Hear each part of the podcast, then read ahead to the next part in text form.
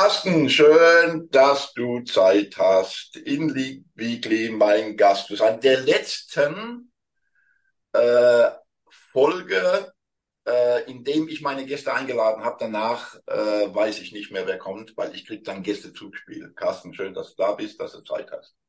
Vielen Dank für die Einladung. Carsten, wir haben uns kennengelernt äh, in diesem Jahr erst ähm, auf der Lean Around the Clock. Ähm, da muss ich gleich was dazu sagen. Und mittlerweile bist du ja, kann man sagen, ne, Stammgast. Du bist auf der Lean Green, da müssen wir uns unterhalten ähm, drüber, ähm, über deinen Vortrag, den du mit dem Lars zusammen machst. Ähm, und dann bis nächstes Jahr bei der Lean Around the Clock bist du auch dabei. Und äh, zum ersten Mal aufgefallen bist du mir, als äh, mir die Kolleginnen und Kollegen sagte, du, wir haben da so eine komische Mail bekommen, da will ein Aussteller, der will alle Teppichböden von uns haben.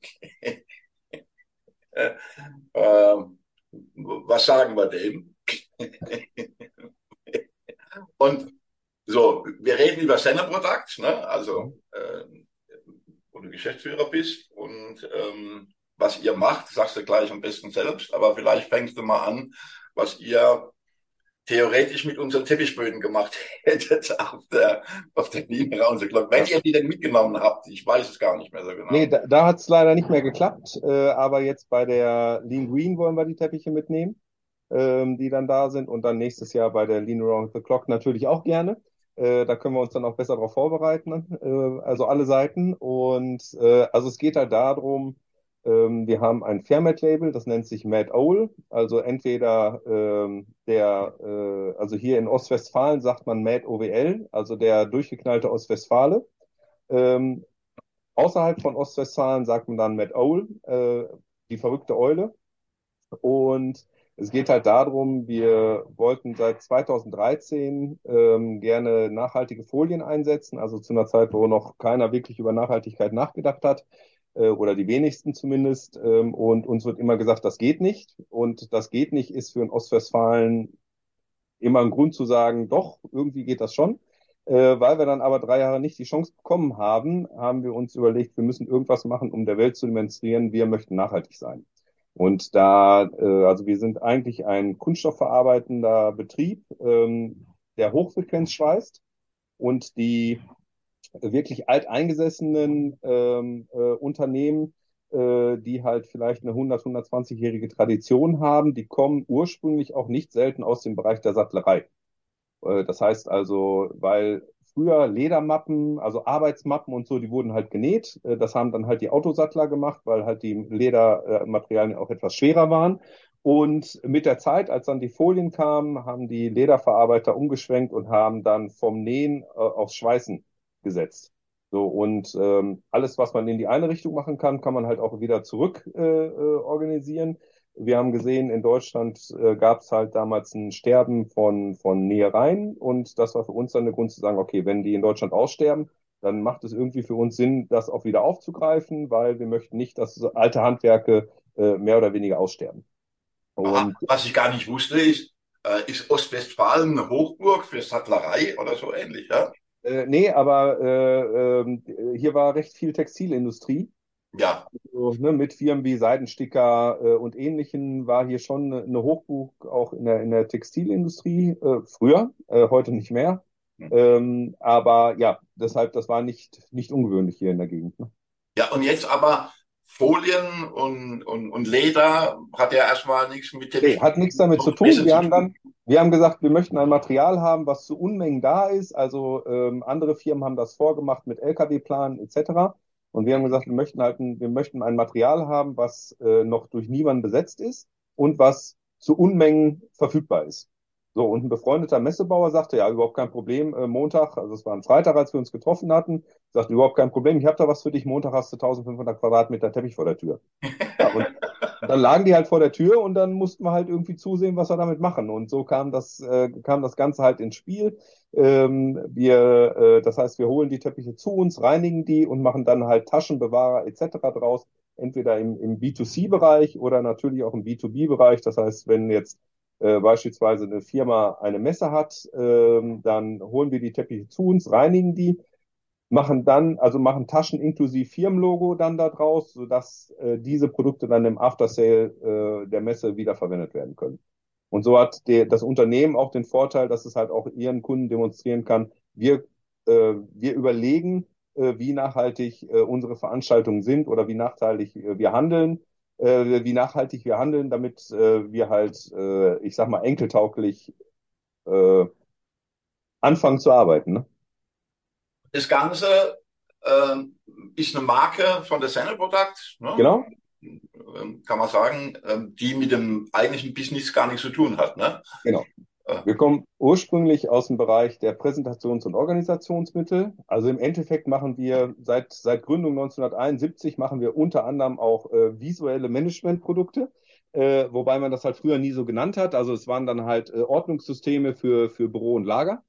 Ähm, und im Zuge dessen, ähm, also auch mit Beginn der Digitalisierung, ähm, sind die Produkte halt immer mehr in Fokus gerückt. Allerdings haben wir die halt bis äh, Anfang diesen Jahres nur als White Label produziert. Das heißt also, wir haben dann für unterschiedlichste Anbieter am Markt haben wir dann die Produkte gefertigt und ähm, seit dieses, diesem Jahr im April haben wir uns dazu entschieden, ähm, die Produkte sind so gut. Ähm, also wir sehen halt, wie der Erfolg bei, bei den äh, Kunden auch verteilt ist ähm, dass wir den Schritt wagen, äh, dann halt auch selbstständig anzubieten.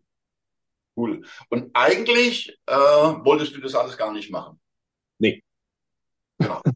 äh, also, nein, da, wo du jetzt bist, wolltest du gar nicht sein. Du wärst lieber dort, wo ich äh, äh, am Freitag hinfahre, nämlich Italien, oder? Ja, genau. Also, ja, Italien. Ich habe ein paar Jahre in Italien gelebt. Also von daher kann ich auch verstehen, dass du, äh, dass, dass, dass es dich dahin zieht.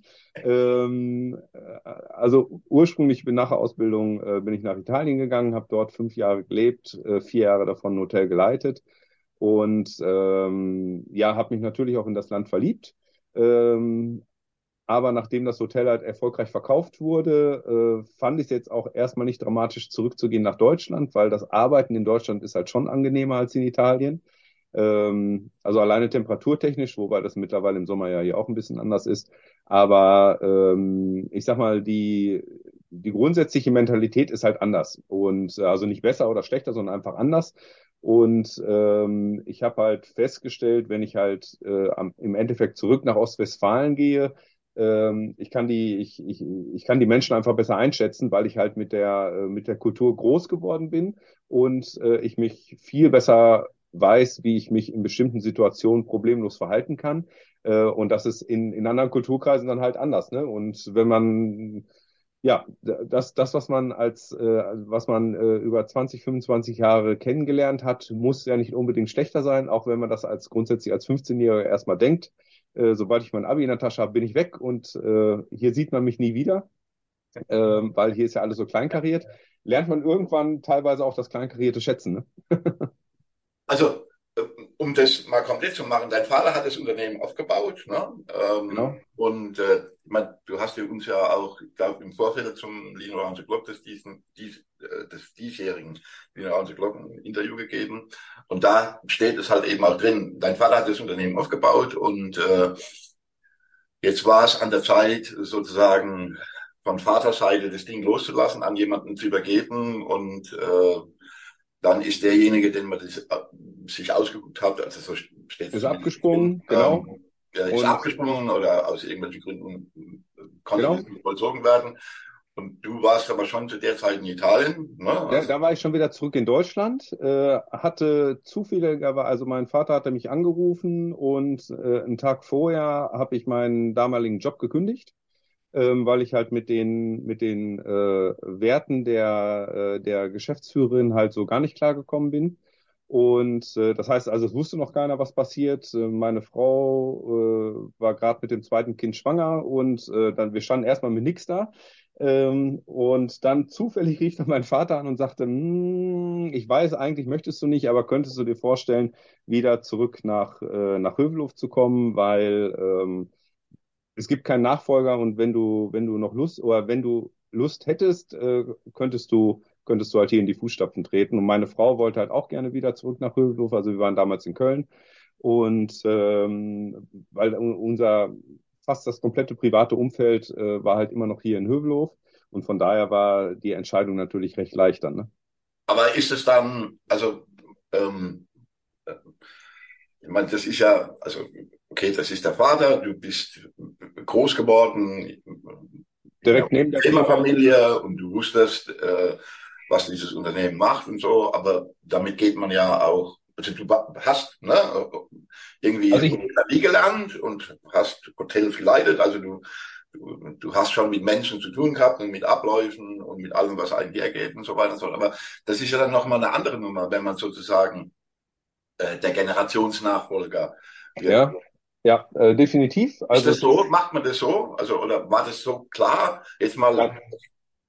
Also mir war, grundsätzlich war mir kaum etwas klar, ähm, weil, also ich wusste grob, was die Firma macht. Aber, also ich habe das als Kind kennengelernt und ich sag mal, seitdem, äh, seitdem man, ich sag mal, 14, 15 war, hat man sich dafür eigentlich gar nicht mehr interessiert, weil da war alles andere interessant, aber bestimmt nicht das Unternehmen des Vaters.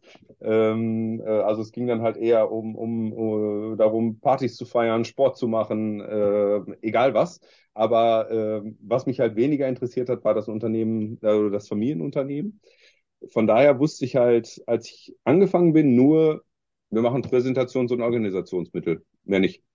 Ähm, allerdings glaube ich halt auch, also es, äh, es war für mich das erste Mal, dass ich die Chance hatte, dass mir äh, selbst etwas gehört und dass ich dann die Geschicke des Unternehmens äh, selber in der Hand habe.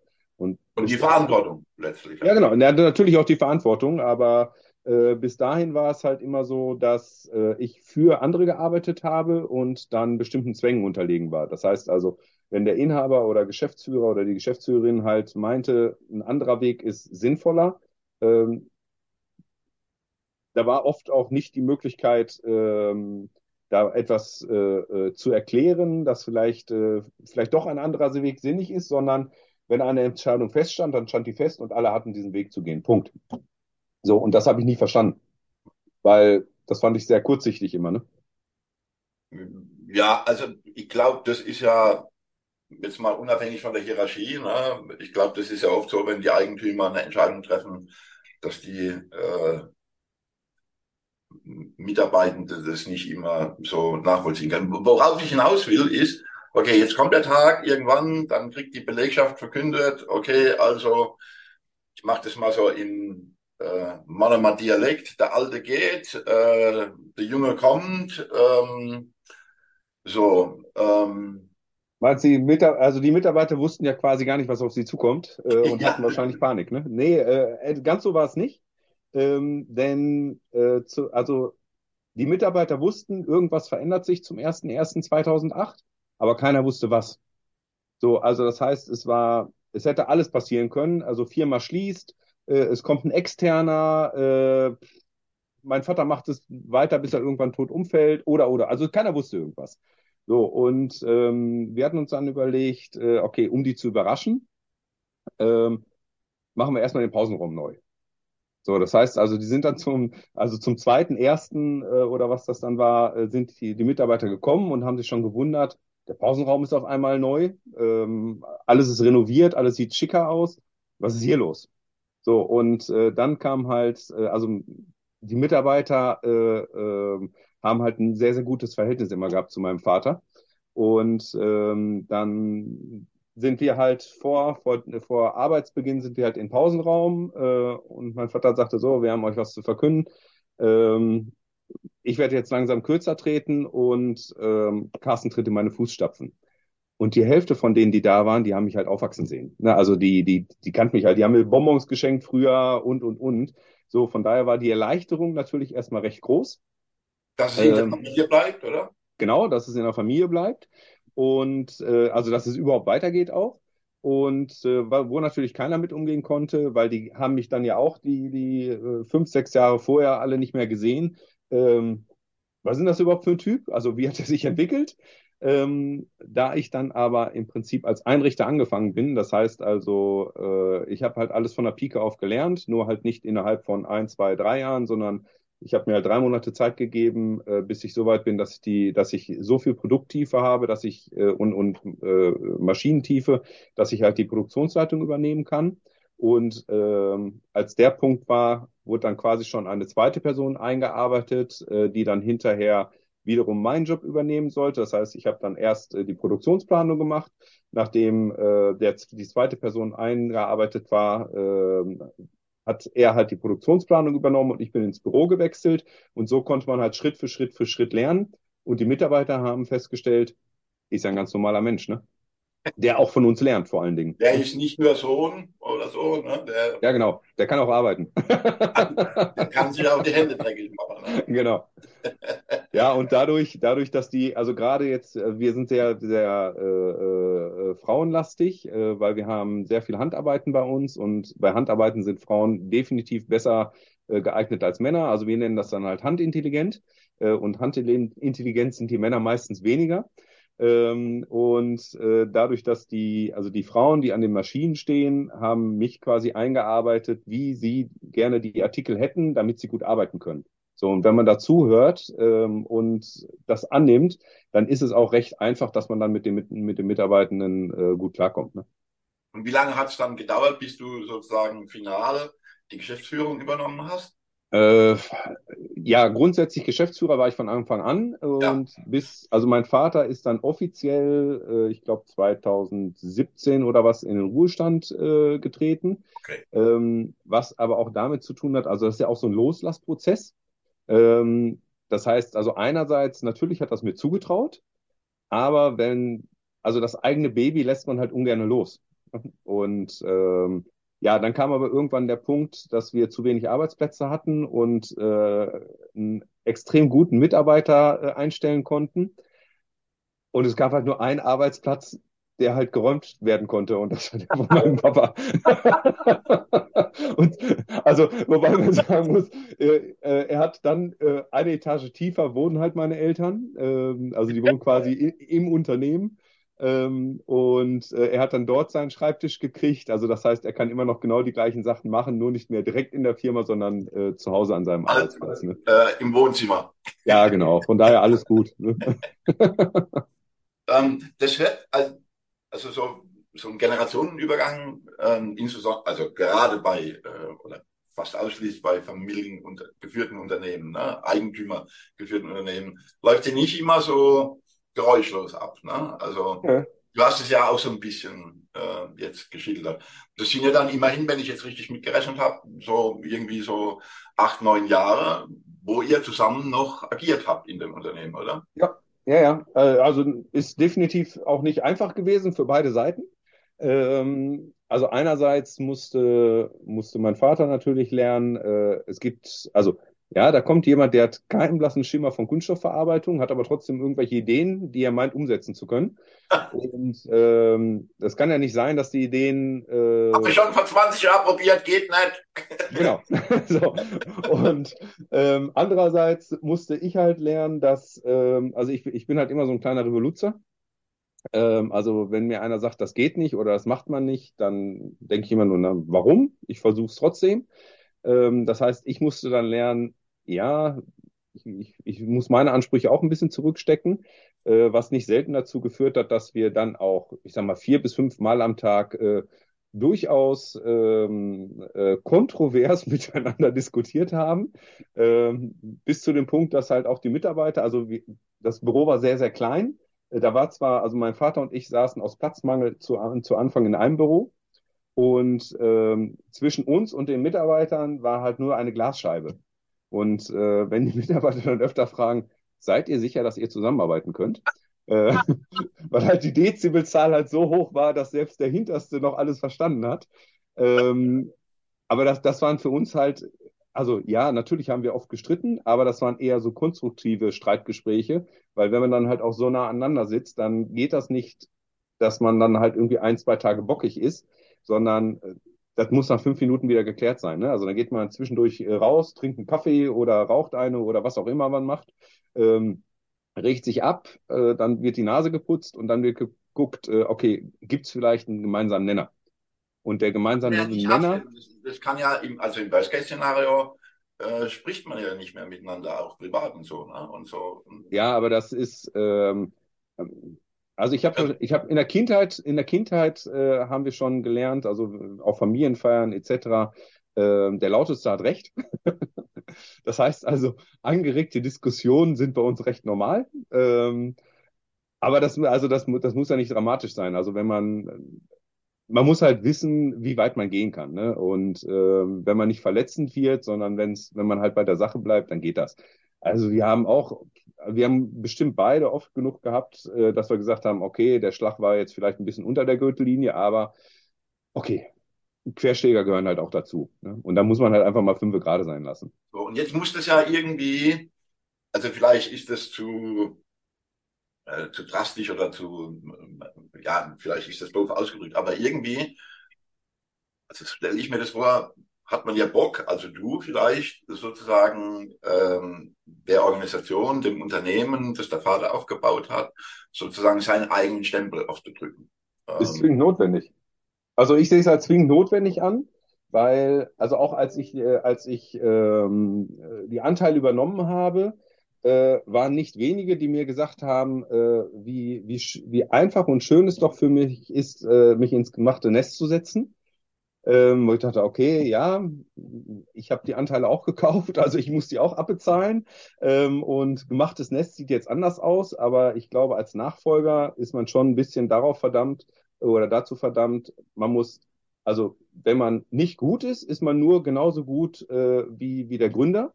Und äh, um den Respekt zu kriegen, musst du einfach besser sein.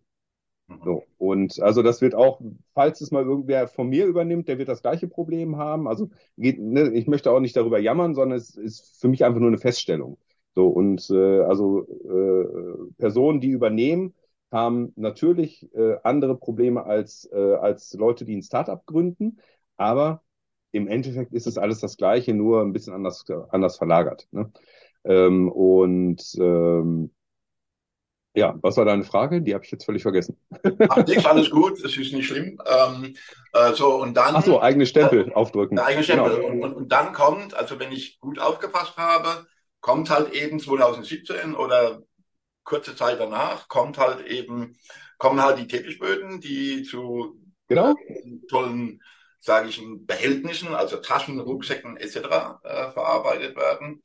Ähm, wovon ich jetzt mal ausgehe, dass es deine Idee ist. Ne? Aber, ja, da, das war meine Idee, genau. Ähm, äh, von denen immer noch nicht wenige im Unternehmen denken, der hat sie noch nicht alle. Ähm, aber trotzdem äh, äh, ist es halt irgendwie eine schöne Sache. Und ähm, ja, also wir haben dann im Team, also ähm, der zweite Geschäftsführer, äh, ich, äh, die anderen Mitarbeiter, wir haben halt immer überlegt, was können wir, was können wir verändern, was können wir besser machen.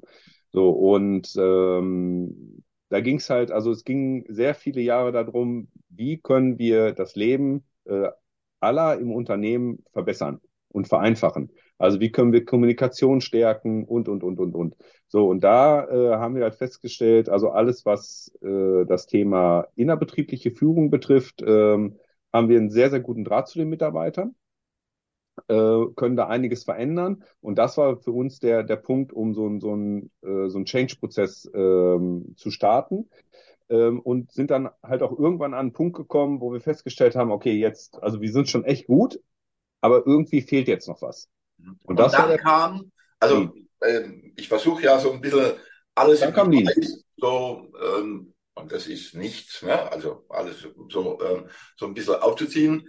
Ähm, ähm, warum über diesen Stempel? Da, da gründest du dann eine, eine, Marke, die oder oder machst einen völlig neuen Produktbereich auf, der mhm. mit dem Kerngeschäft oder dessen, was der Vater aufgebaut hat, ja scheinbar überhaupt nichts zu tun hat. Ähm, mhm.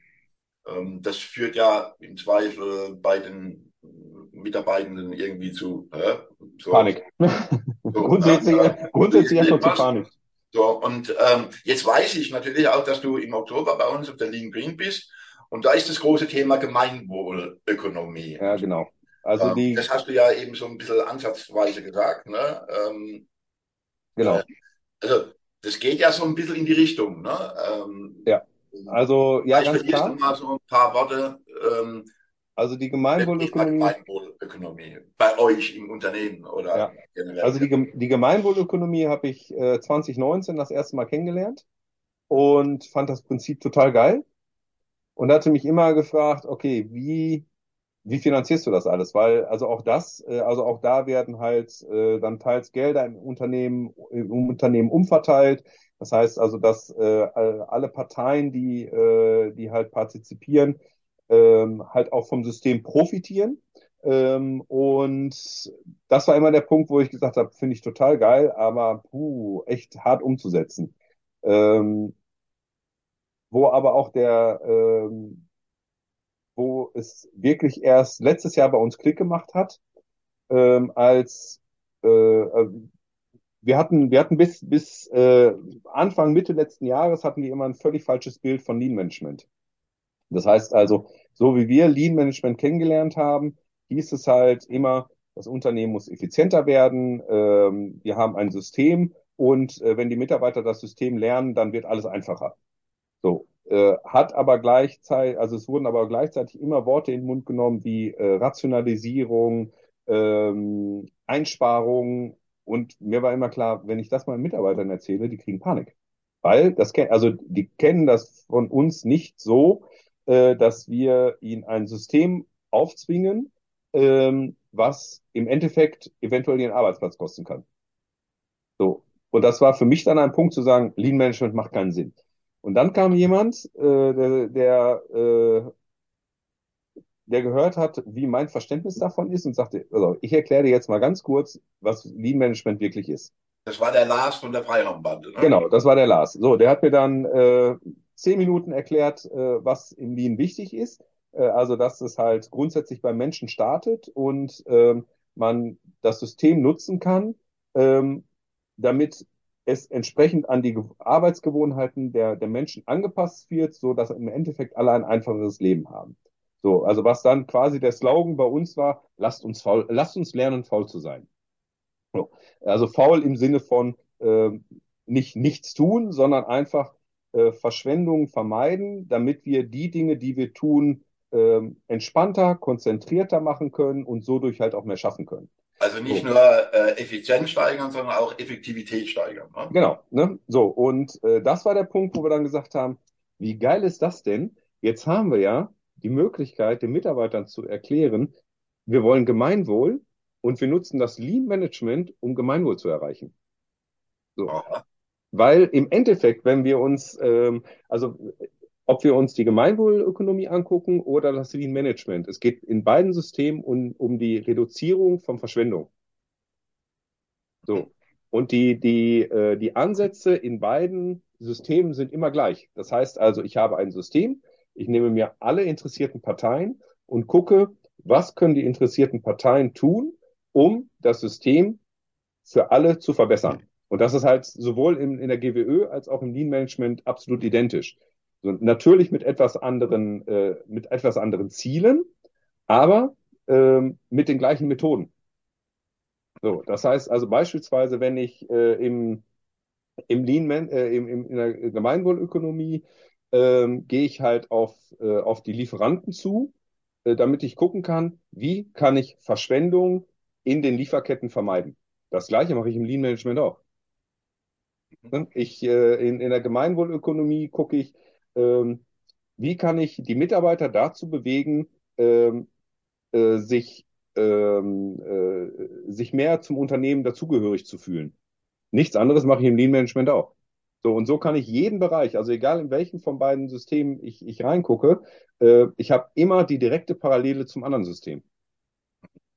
Und wenn ich beide anwende, also bin ich einerseits nicht der, der, der, äh, äh, der Ökospinner, der irgendwelche äh, Nachhaltigkeitsfantasien habe. Und auf der anderen Seite bin ich aber auch nicht äh, der, der Effizienzunternehmer, der uns alle ausnehmen will, sondern durch beide Systeme versteht, egal welche Seite, es macht Sinn.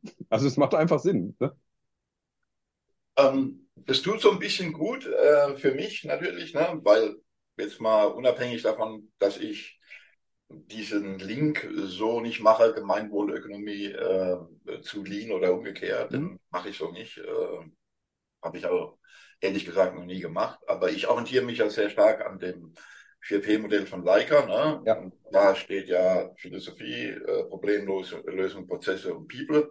Ähm, und eines der äh, der Forderungen ist ja ähm, daraus ableitend und den dahinter steckenden äh, Prinzipien 14 ähm, ähm, gehe anständig mit deinen Mitarbeitern oder gehe anständig mit den Menschen um. Ähm, was ja nicht umgekehrt heißt, äh, dass die alle irgendwie im Bällebad schwimmen müssen oder so. Nee, nee, auf keinen Fall.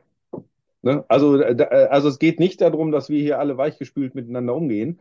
Ähm, also im Gegenteil, ich glaube, wenn, ähm, wenn Externe mal kommen und merken, wie wir miteinander kommunizieren, ähm, sind es, glaube ich, nicht wenige, die denken, oh, was habt ihr für einen Ton untereinander an euch? Weil, also wir sprechen einfach klar miteinander. Ne? So, wenn aber jeder weiß, äh, also klar sprechen heißt nicht äh, unbedingt äh, irgendwie äh, gegen Ja, sein. raushängen lassen.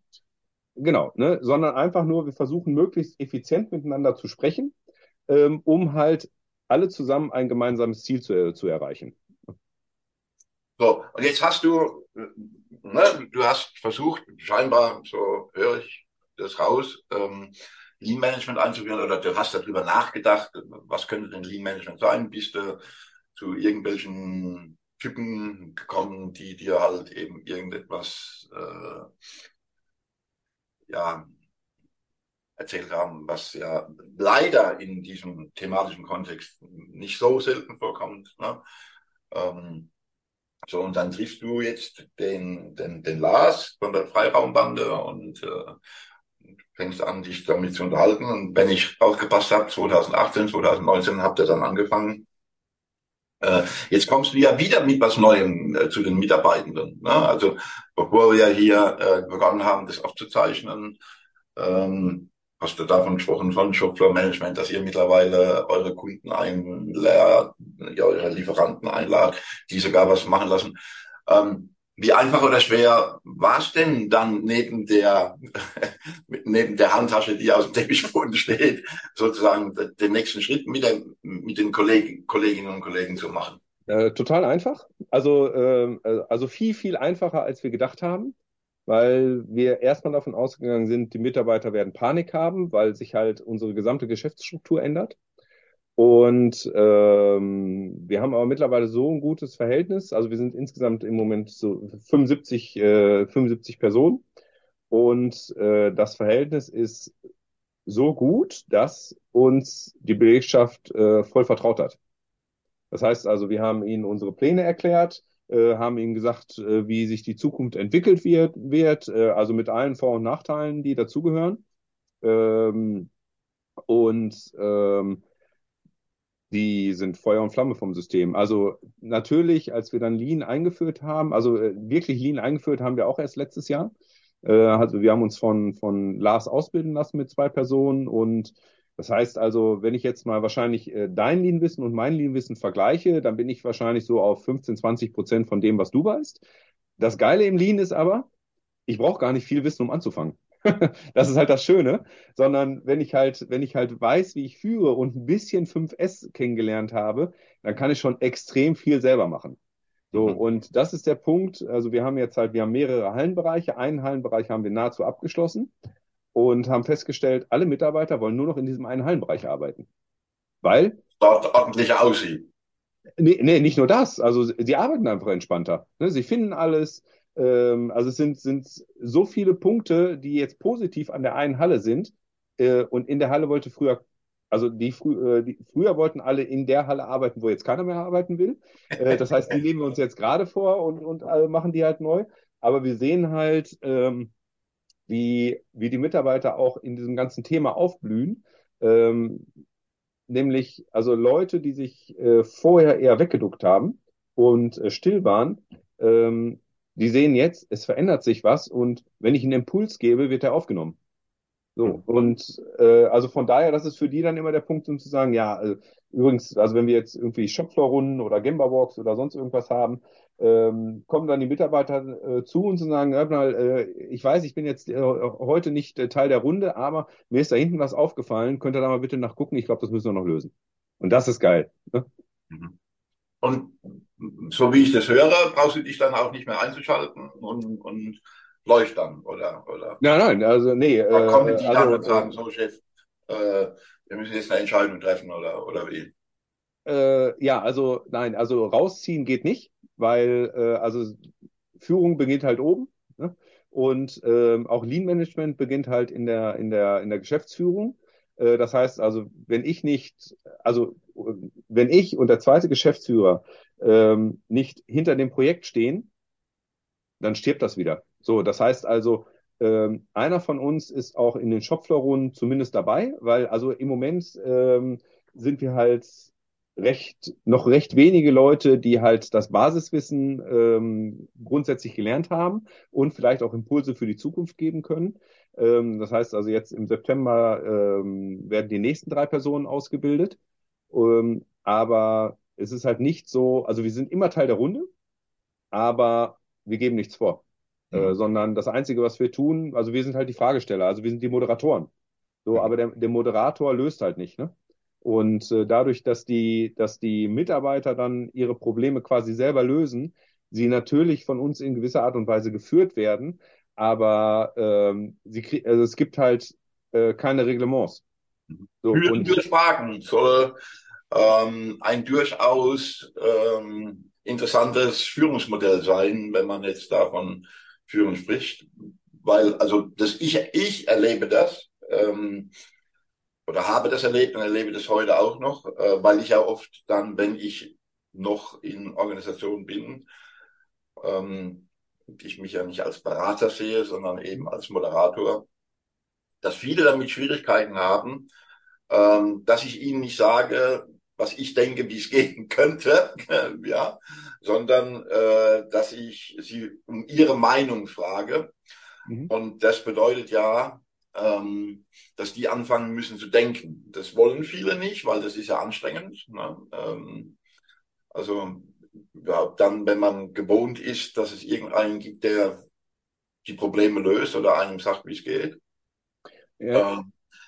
Ähm, ähm ist mitunter äh, schwierig. Ne? Also äh, ja, ich habe es anders kennengelernt. Also müssen Menschen lernen. Ne? Also. Ja, äh, wobei ich die, also äh, ich habe, äh, also grundsätzlich beschweren kann sich ja immer jeder, ne? Also das, äh, ich brauche ja nur mich irgendwo an den Stammtisch zu setzen oder mal äh, auf irgendwelchen sozialen Medien zu gucken. Also beschweren tun sich ja grundsätzlich kann, tut sich ja erstmal jeder. Also auch der Mitarbeiter beschwert sich über die Situation am Arbeitsplatz. Nur er sagt es nicht mehr als Geschäftsführer in der Regel, sondern man, man nörgelt halt untereinander. Ähm, und ja. das, was, also was, also mir ist seltener vorgekommen, dass die Mitarbeiter nicht ihre Meinung sagen, sondern ähm, oder beziehungsweise nicht ihre Meinung sagen wollen, sondern ich habe es eher festgestellt, dass sie äh, in den, in den Arbeitsjahren, äh, in denen sie tätig sind, gelernt haben, wenn der Vorgesetzte etwas sagt, widerspricht man nicht. Also, ne, dass sie das gelernt haben und deswegen halt auch stumm sind. So, wenn sie aber, also wenn ihnen erklärt wird, dass äh, meine Meinung relativ irrelevant ist, ähm, weil ich halt nicht an ihrem Arbeitsplatz arbeite, sondern äh, ich ihnen nur eine Hilfestellung geben möchte, damit sie ihren Arbeitsplatz so gestalten können, damit es für sie sinnvoll ist. Dann ist das so ein, so ein Mindchanger. Ne? So, und jetzt, ähm, das hast du eben gerade gesagt, darf man euch besuchen, oder? Also, Auf jeden Fall. Genau. Also jeder ist herzlich willkommen. Weil man, Aber das muss ja, also ich, wir können ja jetzt nicht, ich meine, wir haben hier ungefähr eine äh, Einschaltquote von 20 Millionen ne, hier in der, in der Sendung. Das ist standardmäßig halt, ne? Millionen nach Ostwestfalen ja. nach äh, äh, Pilgern, also irgendwo zwischen Bielefeld und Paderborn. Ne? Äh, so, ähm, ähm, wie, genau. wie, wie mache ich das, wenn ich äh, Ja, grundsätzlich äh, einfach, äh, einfach uns anschreiben oder mich anschreiben. Ähm, Die E-Mail-Adresse blenden wir ein, also eure, ne, blenden ja. wir ein. Und ähm, einen Besuchstermin mit uns vereinbaren. Äh, das, also das Schöne ist, man sieht halt beide Welten noch bei uns. Und das ist halt der Punkt, äh, also wir haben halt in, in sehr, sehr kurzer Zeit, also wir haben äh, die erste Halle, haben wir 5S in drei Monaten durchgesetzt. Ähm, also drei Monate scheinen lang. Wenn man halt aber sieht, ähm, dass, also wenn man halt rund 800 Quadratmeter äh, einmal umswitcht, ähm, ist das doch deutlich mehr Arbeit, als man im ersten Moment denkt. Ähm, und man sieht halt sehr, sehr gut, wie ist es konventionell oder in sehr, sehr vielen Firmen? Also natürlich, da klebt mal eine Bodenmarkierung und da ist mal irgendwas äh, beschriftet und, und, und. Aber wenn man sich umguckt, sieht man halt ganz viele Ecken, die halt echt nicht schön sind. Ne? So, und wenn man, wenn man das gesehen hat und dann in die, in die andere Halle kommt, ähm, wo ähm, auf einmal alles wirklich sauber, äh, sauber markiert ist, alles dokumentiert ist, ähm, wo auch, da, da liegt kein Dreck oder sonst was in der Ecke rum. Also wenn früher die, die Mitarbeiterin äh, nach dem Arbeitsgang die Maschine sauber gemacht haben, haben die grob hergefegt. Ähm, heute holen die sich freiwillig einen Staubsauger und saugen einmal um die Maschine rum. So, also das, das sind wirklich, das sind absolute, äh, absolute Veränderungen im Denken, die da stattgefunden haben, ohne dass das vorgegeben wurde. Das ist halt das Schöne. Ne? Und das kann man halt sehr gut bei uns betrachten. Wir wollen solche Veranstaltungen jetzt halt regelmäßig machen, ähm, so dass man, äh, nächste dann halt. wann? Hast, du hast vorhin gesagt, dass irgendwie die nächste. Also ähm, ja, äh, eine Veranstaltung wird am, kleinen Moment, ich muss einmal gucken. Ich meine, 30. Oktober war das. Mhm. Äh, da ist die nächste geplant. Äh, ich schaue aber nochmal sicherheitshalber nach. Genau, am 30. Oktober äh, gibt es eine Veranstaltung von uns und der Freiraumbande zusammen, ähm, quasi ein Lean Afterwork, äh, in dem sich äh, interessierte Unternehmen halt melden können. Und dann werden mit denen halt so ein paar Lean-Spielchen gemacht. Ähm, sie können dann, also ähm, nach den Spielchen wird dann halt bei uns in der Produktion geguckt, äh, haben wir das so umgesetzt, wie es halt in den Spielchen äh, erarbeitet wurde, oder gab es bei uns noch andere Denkansätze? Und so kann man halt äh, ja spielend lernen quasi, ne? Wunderbar, Carsten. Jetzt können wir das natürlich diese Folge nicht beenden, ähm, ohne dass ich die Frage, wer deutscher Meister wird. Und ich habe eine Idee, was die Antwort ist. Äh, also Ja, äh, also rein sehr wahrscheinlich, ich kündige es jetzt schon an, nicht einverstanden bin. Äh, also ich, äh, also ich hätte jetzt grundsätzlich äh, äh, eine Idee gehabt. Das Problem ist nur, dass derjenige, den ich gerne als deutscher Meister sehen würde, in der zweiten Liga ist. ne? Und, Ja, okay, gut. und aber ich, ich glaube, ich glaube, äh, ich äh, würde dir eine Freude machen, wenn der nächste, äh, wenn der nächste deutsche Meister halt schwarz-gelb wäre, oder? Ja, was nicht passieren wird. Ich meine, wir haben immerhin einen Punkt in Bochum geholt. Ne? Ähm, so, also wir werden wahrscheinlich mit dem Abstieg nichts zu tun haben. ja, ähm, Aber ich würde es meinem anderen gönnen als den Bayern, ganz ehrlich, weil äh, es wird halt langweilig. Also mein der Favorit. Wundertüte wird wahrscheinlich Bayer Leverkusen sein. Ne? Ähm, was mich äh, schwer gewundert hat, ist, dass Union so zuschlägt ähm, und sogar hier aus Italien einkauft und so. Ne? Ähm, Ja, die arbeiten auch gut, ne? ja, ja. Ähm, Anders als Hertha. Ja, ähm, so und dann wird es noch ein paar Überraschungen geben.